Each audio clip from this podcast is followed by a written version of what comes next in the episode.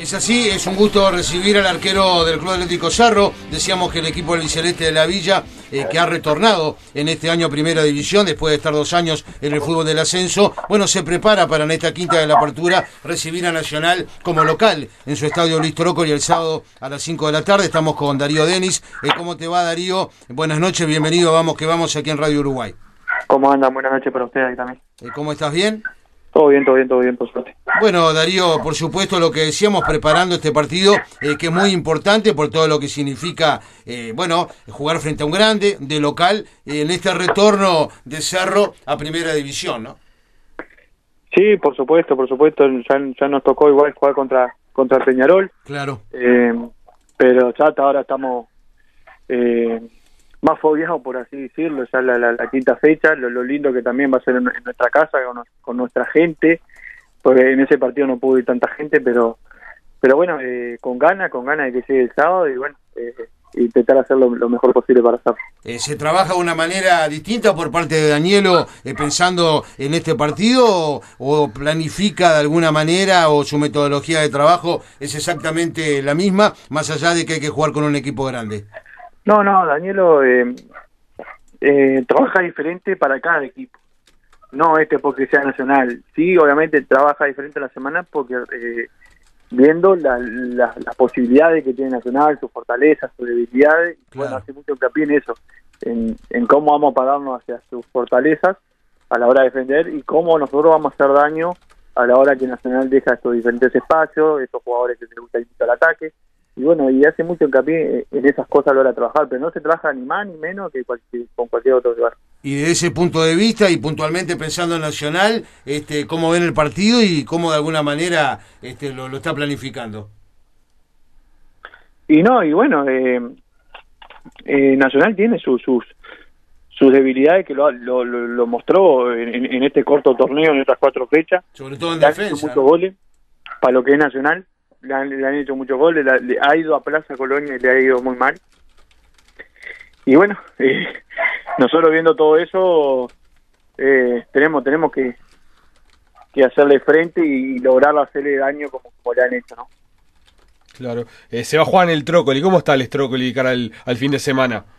Y bueno, eh, comparado con el año pasado, está, está mejor, está mucho mejor. Eh, no está en su, su plenitud, ha estado en, en, buenas condiciones, con él hace dos semanas, la, verdad que el trócoli ha estado muy lindo, pero ahora justo se haga que se rompió el riego y por ahí no recibe agua y está un poquito duro, por así decirlo.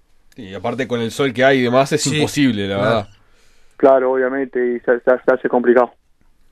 Eh, por supuesto que, el público ahí eh, alienta de una manera particular y ni que hablar eh, justamente cuando, cuando va un grande que, se hace sentir, si bien el Cerro ha tenido resultados positivos también de los otros, pero siempre lo que se dice Darío es así, al equipo grande, bueno, le cuesta salir de lo que es su zona de confort, en este caso Nacional, que está habituado, por supuesto, a jugar de local en su parque central y cada vez que eh, tiene que salir, al igual que, sale Peñarol a un escenario menor, eh, tiene sus dificultades, ¿no? Sí, siempre, siempre se dio históricamente que, que el equipo grande siempre le costó un poquito más cuando va a otras canchas, pero son equipos grandes, tienen jugadores de, toda clase A, que jugadores que también salieron de abajo, jugadores que se criaron en estas canchas. Entonces, yo creo que no debería ser un impedimento para eso. Que bueno, está, no están acostumbrados, es, obvio, pero eh, eh, ah, eh, no, no, no creo que sea un impedimento, por así decirlo. Claro. Hablanos de Gigliotti de, del Colo Ramírez. ¿Cómo lo ves a los delanteros de Nacional? Y bueno, son delanteros, viste, que, ahora justo el Colo también empezó a dar ritmo, empezó a dar juego. Viene a hacer dos goles, ¿no? Claro, obviamente. y, bueno, vienen, vienen bien, eh, vienen motivados, obviamente que van a querer, no tanto Giletti, pero no tiene nada que demostrar, pero el Colo por ahí eh, está es un jugador que, que, sí, que necesita afianzarse más en el, primer equipo, en la titularidad, y va, a estar eh, con esa motivación extra de, de, querer eh, hacer goles, ¿no? Porque el delantero en definitiva vive del gol. También cuidarse, por ejemplo, de, lo que puede hacer Faúndes, ¿no? Con algún este, remate a media distancia. Es que en sí, si nos ponemos a hablar, hay que cuidarse de todo Nacional, porque Nacional eh, es un equipo completo que se armó para ser campeón. Vamos a decir las cosas claras. Se armó para ser campeón uruguayo, para, competir en, en, todos los frentes, en todos los niveles, para jugar Copa Libertadores. Entonces, tenés que jugar la pelota quieta porque tiene un jugador como, como el argentino, el zaguero que te cabecea y te gana toda la pelota. Entonces, eh, eh, es un partido que tenemos que estar atentos a, todas las situaciones y tenemos que estar preparados más que No puede haber distracciones. Si vos querés sacar puntos acá, tenés que estar súper atento, súper concentrado y más que nada con determinación. Salir de la cancha con determinación de querer ganar de verdad y no entrar a ver qué pasa. Eh, supongo que el primer objetivo de ustedes es, por supuesto, eh, poder permanecer en primera división, ¿no? Sí, yo siempre digo lo mismo. Yo creo que el mantener la categoría debería ser una obligación. El objetivo real es entrar a una copa.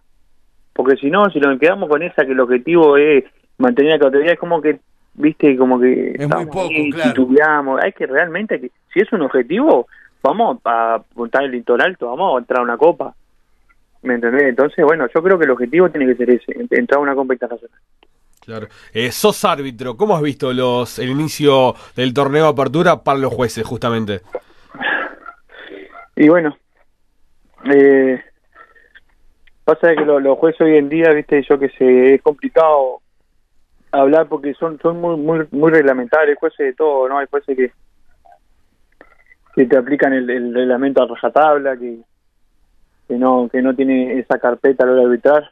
¿Cuál te gusta a vos? ¿O cuál sería el perfil que más te gusta? Ahora el sábado les arbitra Cristian Ferreira. ¿Cómo te ha ido con Ferreira? ¿Cómo lo definís a Ferreira como árbitro? Y lo que pasa es que yo, tío, lo que pienso de Cristian Ferreira, voy a decir, ah, lo decís porque estaba pero si vos te ponías a, ver notas mías en otros lados, todos lados, yo siempre digo lo mismo cuando me preguntan quién es el mejor árbitro. Y yo siempre digo lo mismo. El mejor árbitro es Cristian Fernández. Siempre dije lo mismo. No tanto por, por cómo arbitra, que arbitra muy bien, pero porque se puede equivocar como cualquier otro, porque todo el mundo se equivoca. Pero yo voy más que nada a lo otro, a cómo trata el jugador ante la cancha, cómo se maneja, cómo habla, cómo es seguir de vuelta con el jugador, que para mí eso tiene que ser fundamental. No tanto hacer hincapié en en pasar la prueba física, en llegaste un segundo menos, un segundo más. No tanto hincapié en eso, que sabe tanto de reglamento, no. Eh, ahí, adentro de la cancha. ¿Cómo te manejas adentro de la cancha? En eso habría que hacer más hincapié. Y en el tema del VAR, este, ¿cómo has visto justamente la actuación del VAR en el arranque del torneo de apertura?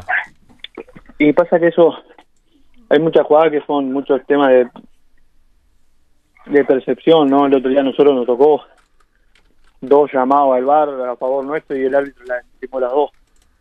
Eh, y bueno, está, que basta. Ahí el árbitro es, el que decide.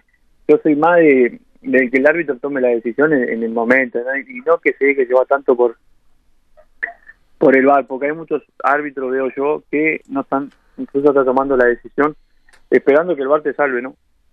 porque en definitiva el bar, el bar te salva y vos sabés que si el bar te salva, vos después te corregís con el bar, porque ha pasado, yo me acuerdo de una semifinal de Copa Libertadores, un árbitro uruguayo, que no cobró un penal a favor de River eh, casi en la hora y después el VAR lo ayuda, te cobra el penal. Incluso vos con ese error, porque vos, vos en la cancha, vos no lo viste el penal. El VAR te avisó que hubo un penal. Entonces, si no hubiera VAR era un error. Y ese árbitro mismo terminó arbitrando la final de la Copa Libertadores. Eh, entonces vos sabés que, si vos te equivocás y el VAR te ayuda, no pasa nada eh, poder errarle. Entonces, como que el árbitro no está tomando eh, la, iniciativa, me parece. Hasta pasa con los líneas, muchas veces, ¿no? Este, prefieren no levantar la bandera sabiendo que después está el respaldo del bar. No, no, sí, los líneas, los líneas pasa más todavía. Claro. Este, pero ¿te gusta que haya bar en, líneas generales? Yo soy partidario de no, pero bueno. Sí, hay que no hay, no hay que ser necio que el bar ha ayudado mucho en muchas situaciones puntuales pero ya cuando entran en la, chiquita, en el chiquitaje, no, no, no, no, me, no, me, no me agrada eso. Claro, siempre se ha hablado eso de los elefantes o las hormigas. Claro, por supuesto, a veces hay cada cosa que digo, dice, nada, pues. Está bien. Gracias por atendernos, Darío, esta noche aquí en Vamos que Vamos en Radio Uruguay. Buena suerte para el partido del sábado y nos vemos en el Trócoli. ¿eh? Vamos arriba, nos, vemos por el Trócoli entonces. Que pase muy bien, chau, chau.